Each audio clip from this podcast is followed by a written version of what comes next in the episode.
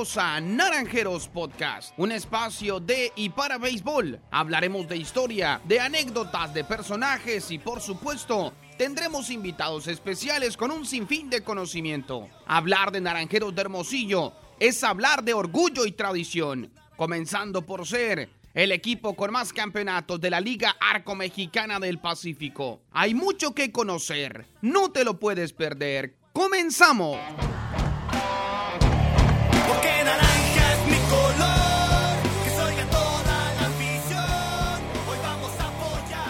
Hola, hola, ¿qué tal? ¿Qué tal? ¿Cómo están amigos? Qué gusto saludarles en una emisión más de Naranjeros Podcast, este espacio donde estamos frecuentemente con ustedes compartiendo, compartiendo muchos temas, compartiendo cosas de interés alrededor de nuestro equipo Naranjeros de Hermosillo. Sean cordialmente bienvenidos al podcast de sus Naranjeros, el equipo multicampeón del béisbol de la Liga Mexicana del Pacífico. En compañía de Ricardo Hernández, un servidor Samuel Favela, les saludamos con mucho gusto.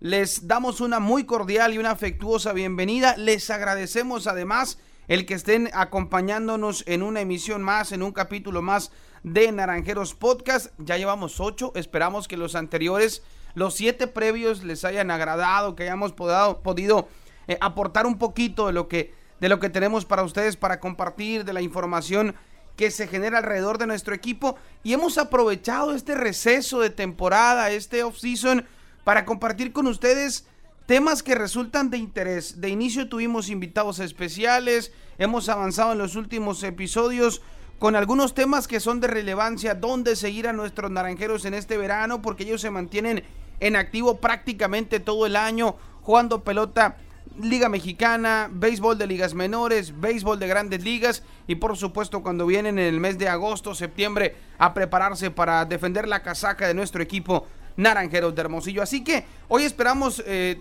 que el platillo que les hemos preparado les agrade. Tenemos un tema muy interesante, un tema que va a dar mucho de qué hablar, un tema que nos va a hacer recordar además grandes figuras, grandes elementos que han pasado por nuestra organización Naranjeros de Hermosillo y sobre todo lo que será muy interesante saber cómo llegaron muchos de ellos a esta organización. Pero antes de todo ello, quiero saludarte con muchísimo gusto. Ricardo Hernández, Richard, ¿cómo estás? Qué gusto saludarte. ¿Qué tal Samuel? Un saludo a ti y a toda la afición que nos sigue, ya sea buenos días, buenas tardes, buenas noches a la hora que esté escuchando este podcast, por supuesto. Un tema muy, muy interesante, la verdad, lo hemos comentado en, emisiones anteriores de Naranjeros Podcast.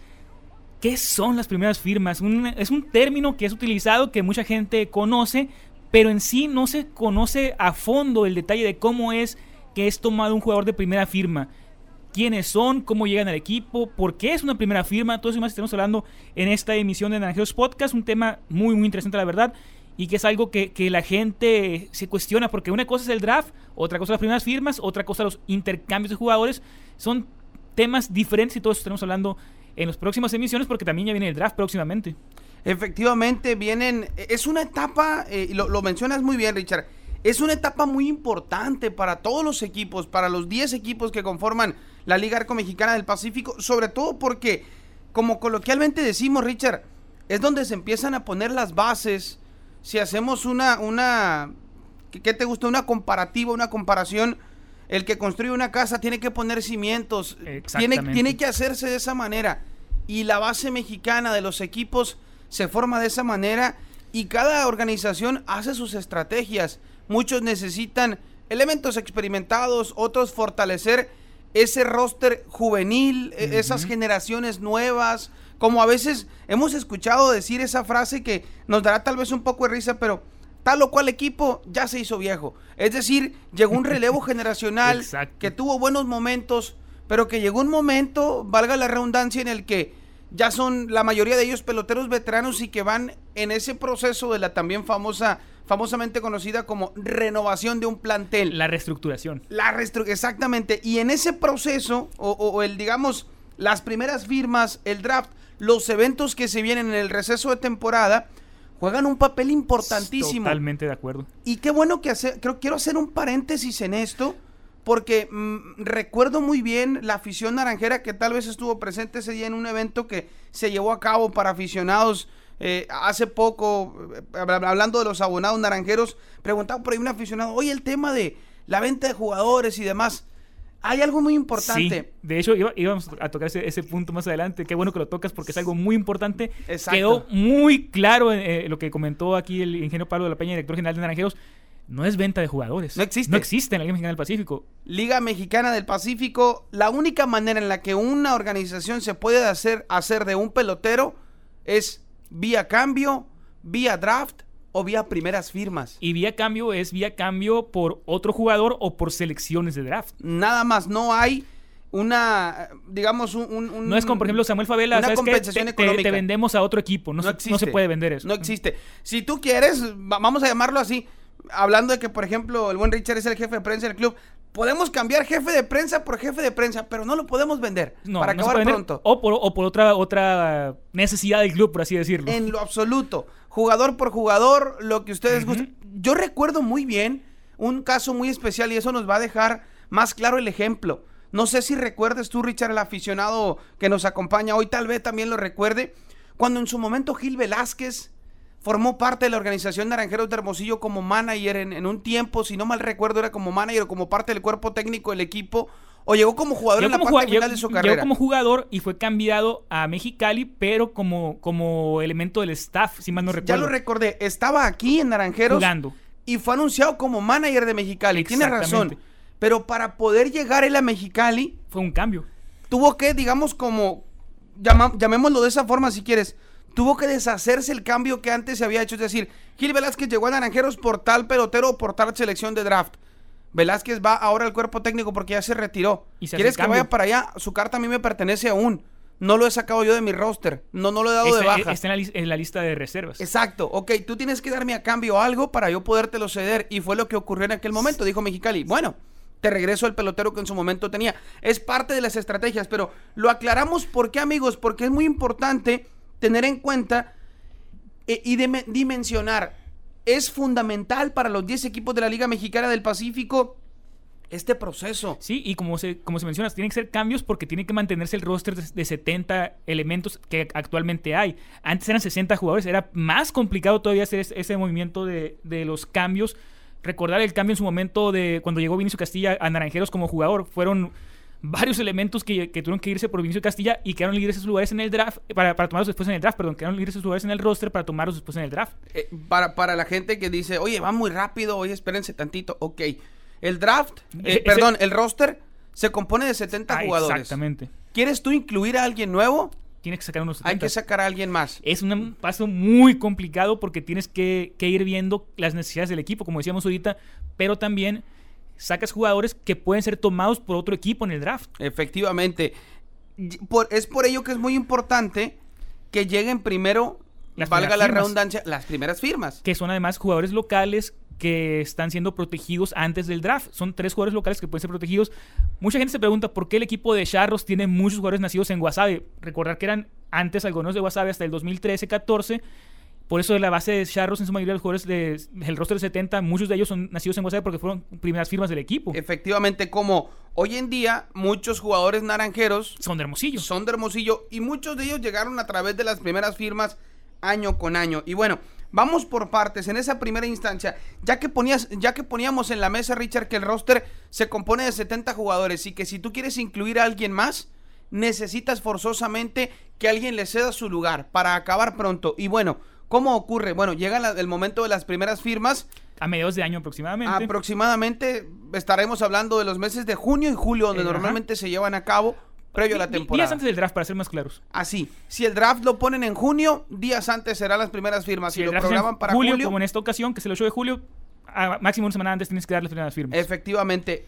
¿Cuál es el motivo? Bueno, ahí los equipos deberán seleccionar, si hablamos de Hermosillo, jugadores que sean nacidos en Hermosillo. Sí, mayores de 16 años, 6 meses. Importante mencionar eso. ¿no? Ahí está. No, porque tienes que cumplir con esa edad mínima para poder ser primera firma. Ahí, eh, eso es muy importante. Sí. Eh, podrá pensar el aficionado, oye, ¿y hay límite? No, no existe. Si el pelotero es activo y tiene 45 años, puede ser tomado. Es decir, Digo, raro que no, no creemos que pase, pero pues pudiera darse el caso. Pero sí hay en algunas ocasiones, y tú lo acababas de mencionar ahorita, Ricardo, hay un momento en el que llega un equipo tal vez, después de que ya ellos hicieron sus primeras firmas de las que vamos a hablar ahorita, solo para dejar claro el proceso, se llega el momento del draft.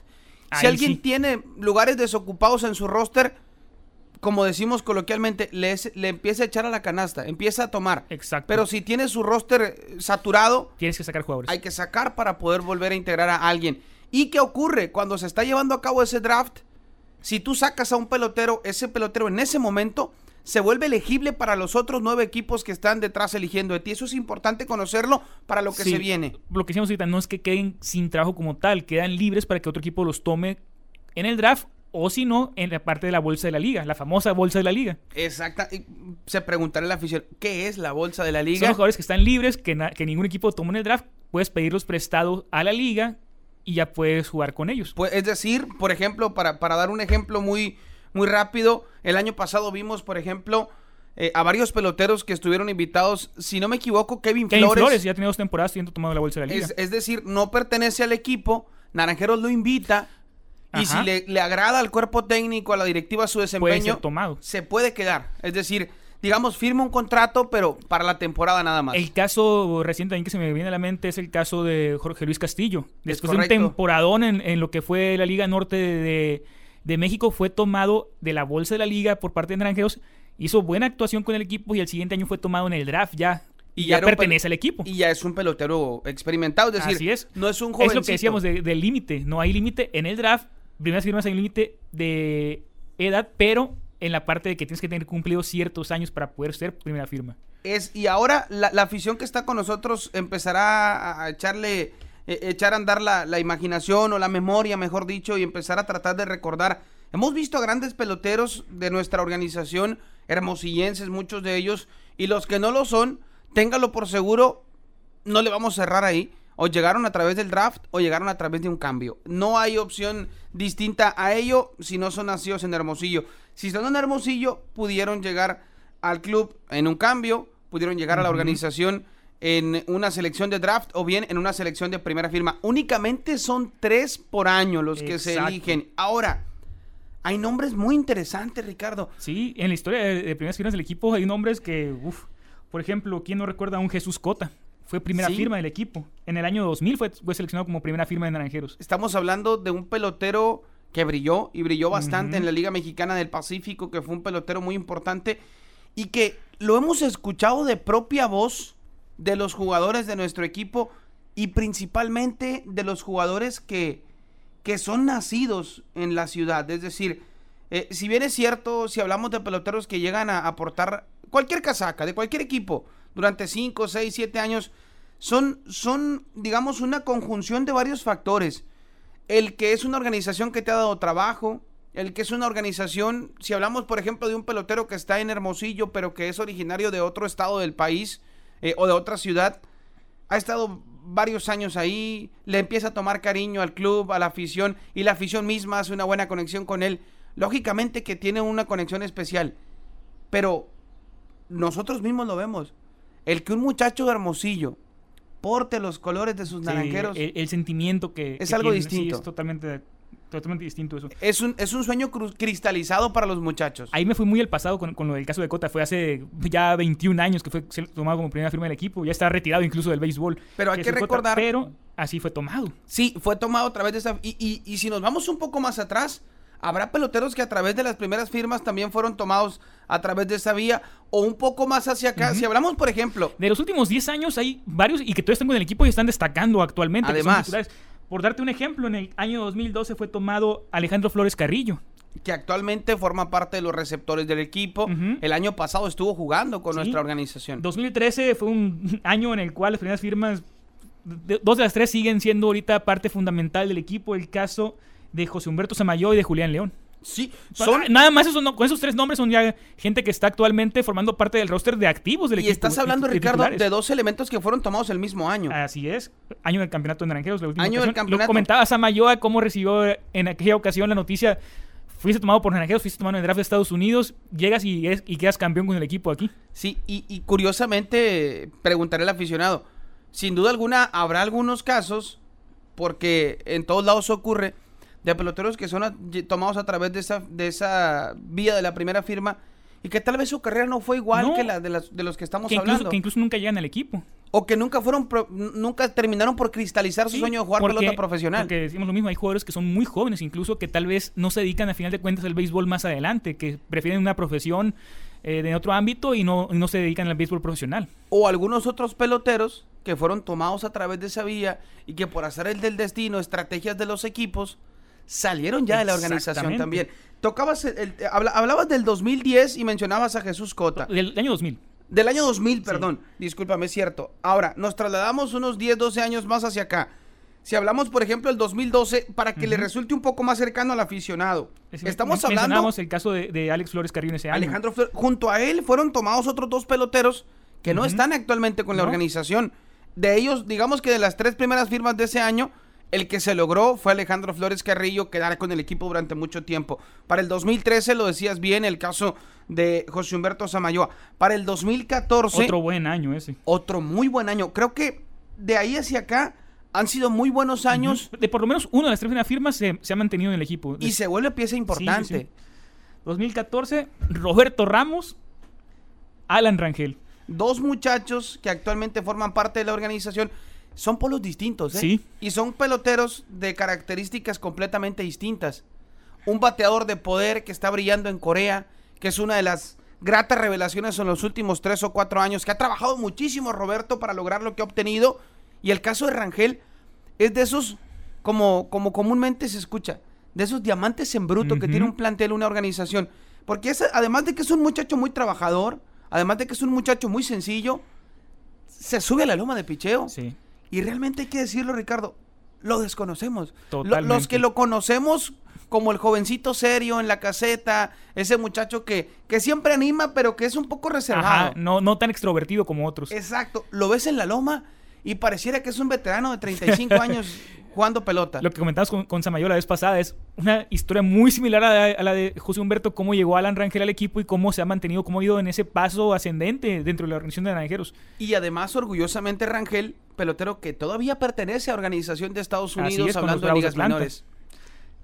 Y en el otro caso de la moneda, en el otro lado de la moneda, mejor dicho, en ese mismo año, Alex Real, un jugador que era un prospectazo como catcher que jugó el béisbol colegial en Estados Unidos también y que se retiró y que ahora está volviendo, intentando volver a jugar otra Recuperar su carrera, es Sí. correcto. Que estuvo aquí dos años y pidió que lo dejaran libre por lo mismo, porque no tenía pensado seguir jugando béisbol y mira, ahí está otra vez. azares del béisbol, azares del destino. Y mira, ahorita que hablábamos de esto, específicamente el 2014, tú hablabas del 2013, por ejemplo, el caso de José Samayoa, un pitcher y un receptor como Julián León. Un año antes, el receptor Alejandro Flores Carrillo. Para el siguiente año, Otro hablando, otro de, hermosi- hablando de, de- de hermosillenses, eh, el caso de Alex Real, que su- si no mal recuerdo era jugaba tercera base y la receptoría Así es. también. Más que nada receptor, pero sí jugaba receptor. Hablamos de tres, tres generaciones buscando un receptor y se preguntarán, ¿por qué? Bueno, recordemos que en ese proceso de reestructuración, Naranjeros estaba buscando a quien hoy en día ya encontró como su catcher titular, Exacto. su catcher sustituto del Su que tercer vamos a- catcher incluso. y su tercer catcher, es correcto, porque si nos vamos al 2015, entre las selecciones de draft que se hicieron, entre las primeras firmas, Sí. perdón, que se llevaron a cabo ese año, otra vez surge un nombre de un pelotero que está inactivo con el club, que pertenece a organización de Estados Unidos. Eh, y el cual fue visoreado en Estados Unidos porque era nacido en Hermosillo pero estaba desarrollando su carrera en Estados Unidos en ese momento el caso de César Salazar recuerda cuando fue tomado Salazar que estaba jugando con la Universidad de Arizona llegando a ser mundial colegial incluso en un gran nivel y que mucha gente se preguntaba hey ¿de dónde salió ese muchacho? pues era de Hermosillo y fue tomado como primera firma del equipo es el trabajo que tiene que realizar una directiva no solo en su ciudad. Es decir, está la Liga Mexicana de Verano en acción y hay responsables de verificar, revisar, detectar talentos, jóvenes que tal vez eh, estén surgiendo, Academia de Liga Mexicana de Béisbol, sin duda alguna, las diferentes academias que haya de béisbol en Ujú. nuestro país y hablando del béisbol de Estados Unidos, donde encuentres peloteros mexicanos Hay que- darles un seguimiento, saber si son de tu ciudad Sí. con mayor razón para tener prioridad al momento de buscarlos. que fue en el caso, como decías, Amayoa, la vez, la vez que estuvo aquí también y, y que estaba ahí jugando en Estados Unidos en, en high school allá y que pues de ahí se dieron cuenta que, que era hermosillense y fue, fue tomado como primera firma. Mismo caso de César Salazar. Totalmente. Nos trasladamos al siguiente año, Ricardo. Vamos al 2016 yendo, eh, revisando los nombres que circulan.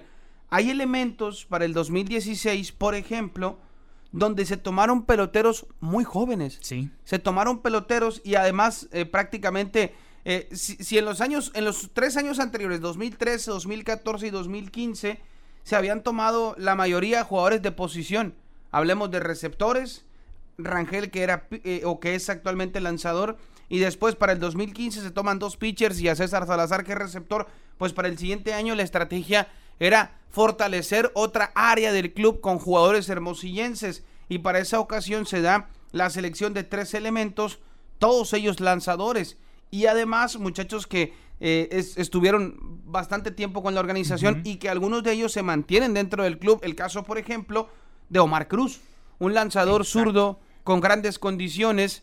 Del cual hablamos la vez pasada, que cambió de equipo este año en Estados Unidos, llegó a la organización de Pittsburgh, donde está haciendo las cosas bien en el- hasta el momento. Sí, es un muchacho que tiene gran talento, es muy jovencito, Muy joven. está creciendo, está desarrollándose y volvemos al ejemplo que hemos puesto también en, en episodio- episodios anteriores y que hoy vale la pena volverlo a destacar, Ricardo amigos. Hay peloteros que les cuesta tal vez un año, dos años recibir su oportunidad o consagrarse o mostrarse o como usted lo quiera llamar, pero llegar a jugar pelota invernal con su equipo naranjero de Hermosillo. Hay algunos otros que les cuesta mucho más. O bien, hay Sí. algunos que son seleccionados cuando prácticamente están listos para ver acción. Sí. Y algunos otros están todavía en su desarrollo, pero la organización está viendo que son jóvenes que se van a convertir en 3, 4, 5 años en talentos muy importantes. Son las apuestas que se hacen. Exactamente, y lo hemos estado viendo, por ejemplo, en el caso de Samayoa, que llegó y lanzó la- el mismo año que fue tomado. En el caso de otros elementos, el caso de los receptores que hemos visto anteriormente, como son Julián León, como son César Salazar o como Alex Flores, tuvieron que pasar algunos años para que se ganaran ese lugar como titulares en el equipo. Estamos hablando, por ejemplo, de Omar Cruz del 2016 hacia acá. Sí. Ya pasaron cinco años y Omar Sigue, sigue en su desarrollo, sigue en su desarrollo. Sigue en su desarrollo en Estados Unidos, sigue en su desarrollo como beisbolista. Lo hemos visto, por lo menos, Ricardo, de esos cinco años, en cuatro pretemporadas. Allá ha estado trabajando fuerte. Y lo decíamos la vez pasada, por X o por Y motivo no logra quedarse en el equipo. Caso contrario a jugadores que han sido tomados después, que ya debutaron en la, en la liga con Naranjeros. Y si la afición me lo permite, no solamente ya debutaron, Ricardo. Al menos muy buenas- para mí uno de ellos ya se volvió una pieza muy importante de nuestra organización Naranjeros, hablando del roster titular del equipo. 2017, hay dos nombres Que de destacan. muchachos que apenas el año pasado Sí. estaban defendiendo los colores de nuestro equipo aún, y eso es importante. Brandon Valenzuela, Ajá. un receptor que Otro, otro que tiene más en esa, cualidades. en esa parte de, de ir buscando el receptor de este equipo. Hermosillenses, todos los catchers, algo que hay que destacar.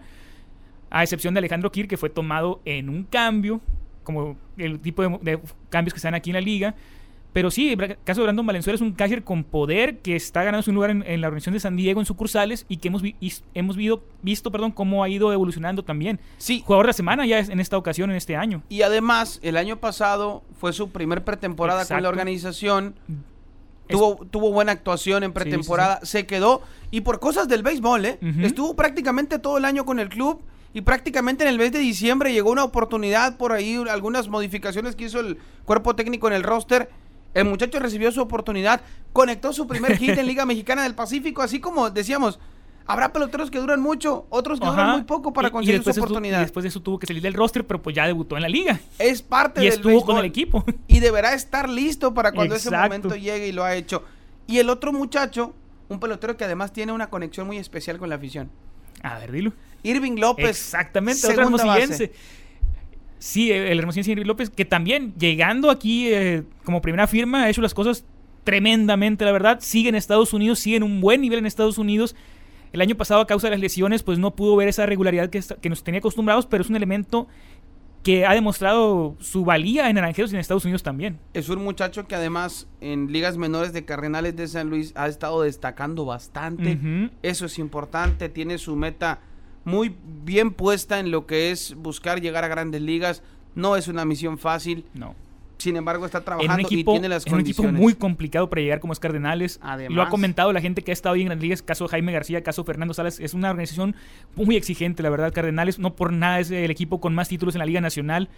Así de sencillamente es un equipo en el cual para llegar y mantenerse ahí es complicado. Irving tiene ya algunos años como parte de este equipo. Y el año pasado, lamentablemente para Irving, no fue el año que él hubiese querido en Liga Mexicana del Pacífico. El tema lesiones Sí, sí, lo afectó. lo, afectó un poco, pero Pero ya está en triple A de nueva cuenta. y, no- y- y lo que hemos visto de él en Liga Mexicana del Pacífico con Naranjeros, y lo digo con el mejor de los, respeto para, de los respetos para todos sus compañeros, pero es un muchacho que de inmediato cuando lo ves en el terreno de juego te das cuenta de que es un pelotero que tiene calidad Sí. para ser titular, para jugar todos los días, porque es un extraordinario defensivo, porque es un buen bateador, es un bateador oportuno además, es un muchacho que en momentos importantes de presión sabe manejar sus emociones y sabe hacer buenos trabajos, el mayor de los éxitos para él.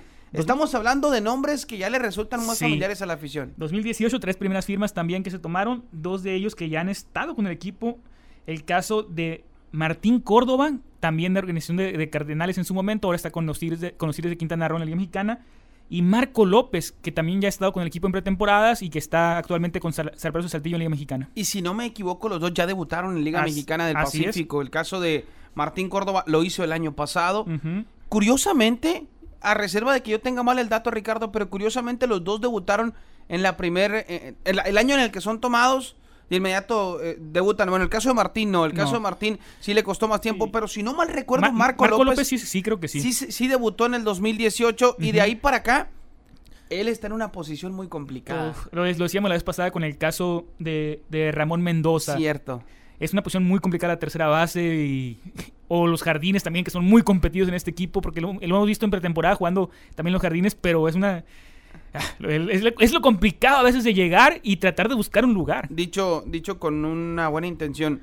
El caso, por ejemplo, de Martín Córdoba podrá resultar, no quiero decir que más fácil, pero tal vez menos complejo ganarte un puesto o recibir una oportunidad, como lanzador. porque la cantidad de lanzadores que necesita un equipo son muchos.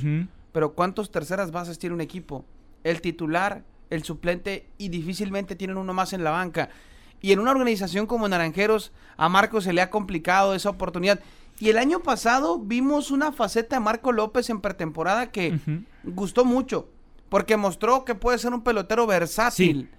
Puede jugar la segunda, tercera lo hace, Jardines. puede jugar los jardines, es decir, le da a su cuerpo técnico o a su, a su manager la opción de decir, ok, todavía estoy desarrollándome como pelotero, estoy mejorando, creciendo, soy un buen bat, soy un buen corredor emergente, soy un buen defensivo si me necesitas para de- desenvolverme en diferentes posiciones, pero me puedes utilizar donde gustes, en los jardines o en el cuadro o en donde, en donde sea. Sí. Y eso abre el abanico de posibilidades para que un jugador vea participación. Exacto. Y tocando ese punto, en el 2019 fue tomado un elemento en, en las primeras firmas que fue que llegó al equipo como infielder y que debido a lo mismo de competencia y todo eso y además de que su organización en Estados Unidos lo cambió a lanzador, ya debutó y lo hizo de gran forma el año pasado, el caso de Joel Ibarra. efectivamente Joel Ibarra que eh, pertenece a la organización de los Dodgers de Los Ángeles y es de esos casos especiales que, siempre los destacamos porque no, no es común y además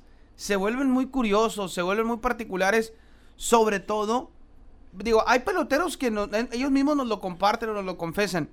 Oye, yo inicié mi carrera como catcher y terminé siendo pitcher, pero en la transición a convertirte en profesional es que llegaste ya. Sin embargo, él llegó al profesionalismo como campo corto, como shortstop. Sin embargo, Dodgers creyó oportuno hacerlo pitcher y curiosamente no tuvo oportunidad No. de aprender en Estados No, Unidos, no. sino vino a hacerlo en Liga Aquí Mexicana todo lo del aprendió aquí con los coaches de naranjeros porque se dio la pandemia el año pasado, no pudo participar en ligas menores. Llegó aquí, todo el mundo decía, ah, pues es infielder, pero llegó a lanzar. Sí, Desde no- pretemporada no nos, mal. nos sorprendió a todos, la verdad que lo, lo teníamos todos como infielder y vimos que estaba como lanzador y lo hizo muy bien, la verdad, tanto así que fue de la gente de confianza de Juan Navarrete en la temporada. Sí, y tuvo participaciones frecuentes y bastante destacadas. Otro elemento tomado, tomado como primera firma del 2019 que ya vimos en pretemporada también, el caso de Germán Duarte, otro receptor hermosillense. Si algo nos está quedando claro es que la posición está bien cubierta y además por Sí. muchos hermosillenses. No, y para es varios años incluso. Sí, porque estamos hablando de Alejandro Flores Carrillo que fue tomado en el 2012. Siete años después el club viene y toma otro receptor y en el medio hay otros dos receptores tomados. Es decir, se le está dando continuidad a la posición para que venga trabajando uno detrás del otro. y con pura juventud. Además, Sí. eso es muy importante. Hoy en día, los tres que vimos el año pasado, que no nos quede duda que son los que vamos a ver la próxima campaña. César Salazar, Alejandro Flores Carrillo y Julián León peleando por un lugar, buscando ser los titulares o aportar para el equipo, que es importante. Y todos estos jóvenes que hemos mencionado, el caso, por ejemplo, de Germán Duarte, el caso particular de Brandon Valenzuela, muchachos que quieren aprender de los que van un poco más adelante y seguirse desarrollando, que eso es muy importante. En el 2019, junto con estos dos muchachos que decíamos, ya los vimos con Naranjeros, fue seleccionado otro pelotero muy joven, José Rolando Moro, un muchacho que aún no lo hemos visto con el equipo Naranjeros de Hermosillo, pero es de esas apuestas, digamos, Ricardo, a largo plazo del plantel. Exactamente, ese, ese es Jorge que decíamos ahorita que son bastante jóvenes que no han tenido la oportunidad todavía de mostrarse en pretemporada con el equipo, pero que son elementos que están pensados a futuro todavía. Efectivamente, si nos trasladamos al 2020, que fue el último La año, última- la primeras año de primeras firmas, vuelven a seleccionarse solo tres lanzadores, tres muchachos a los cuales hay que seguir de cerca, muchachos eh, de los que se hablan grandes cosas. Algunos de ellos lanzando en Estados Unidos. Eso es muy importante. los, los muchachos, que es importante para que, para que vayamos familiarizándonos con sus nombres, para que sepamos de quién se trata. Francisco Javier López, lanzador. Jorge Luis Franco, también lanzador. Y Gerardo Grijalva, los tres pitchers, tres apuestas importantes que tiene el plantel. Como lo hemos compartido a grandes rasgos de lo que es la historia de las primeras firmas, Naranjeros ahí busca posiciones importantes o busca creo, creo que aquí entra también el ejemplo de decir, oye, llega el momento de elegir qué vas a escoger, porque hay que recordar que después de las primeras firmas viene el draft. Exacto. Y hemos escuchado de voz de la directiva del club y tenemos que reconocerlo eso a la organización Naranjeros. Si algo se busca, además de que siempre se quiere tener gran talento, lo mejor que haya disponible siempre para traer a la organización, siempre se busca que el relevo generacional no choque un pelotero con otro. Es decir, que si ya tienes siete receptores, por decir algo, tres que están en el roster de activos y cuatro jóvenes más fuera, y vienen las primeras firmas, ¿para qué vas a elegir tres receptores más para tener 10 y que difícilmente van a, van a ver participación todos ellos o que eh, no vas a agarrar tres receptores en una misma primera firma? Exacto. No tendría mucho sentido. No, no. Juega con la estrategia o bien se viene el draft, tenemos visoreados tales talentos, tenemos vistos ya tales jóvenes que pretendemos tomar en el draft vamos a suponer que el equipo está buscando principalmente reforzar su picheo y reforzar su ofensiva. Bueno, pues van a buscar entre los más jóvenes a- o, o entre las primeras firmas a jóvenes o a la inversa. Oye, estás encontrando que en las primeras firmas hay un pelotero que, que ya está en buen nivel, que está listo para jugar, lo aprovechas y lo tomas ahí y después vas y buscas a la sangre joven en el draft. Son las Eh, estrategias de hemos todos visto- los Hemos equipos. visto ya que, ha- que ha pasado eso en años anteriores. Es importante mencionar eso de las primeras firmas de, de que es el talento que tú buscas proteger, que es local. Sí. Por eso hem- hemos visto esos, esos nombres ahorita de jugadores muy importantes para el equipo que han sido tomados como primeras firmas porque antes que alguien más...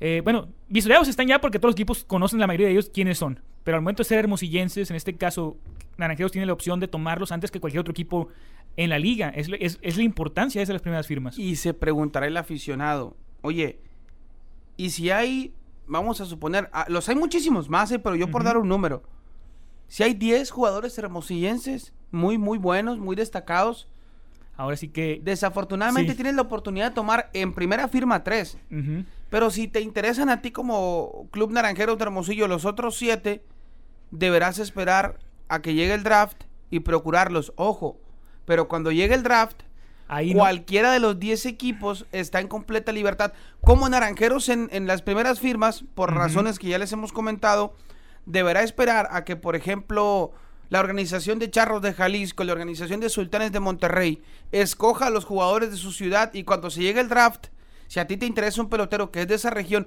tú lo puedes adquirir. Y me viene rápido a la mente un ejemplo. Naranjeros de Hermosillo tiene en su roster, lo vimos brillar el año pasado, a Pepe Cardona, el jardinero central de nuestro equipo Naranjeros de Hermosillo. Él es originario de Nuevo León. Si, si vamos a- al tema del draft, si en aquel entonces hubiesen estado los sultanes de Monterrey, Hubiera sido primera firma de él hubiese sido una primera firma de los sultanes. No lo era porque no formaba parte de esta liga, esa organización, y es por ello que está aquí. Lo vemos en verano con los sultanes. Y así como la afición de sultanes se pregunta en verano, oye, lo queremos ver en invierno. Desafortunadamente no se puede. Sí, mismo caso, por ejemplo, me viene así rápido la mente, Wilmer Ríos fue tomado por Naranjeros en el draft porque ese año ya no iba a Guasave. Exactamente, Ah, es de las fue, cosas fue el año que, fue el año que llegó Guadalajara con los Charros de Jalisco y pues ya no era primera firma de Guasave porque ya no estaba el equipo ahí. Ahora, hay muchachos o hay talentos de muchas plazas, 100% beisboleras, que no forman parte de esta organización o de este circuito, de esta Liga Mexicana del Pacífico, y que ahí son los que son tomados en, en En el el draft, digamos, general.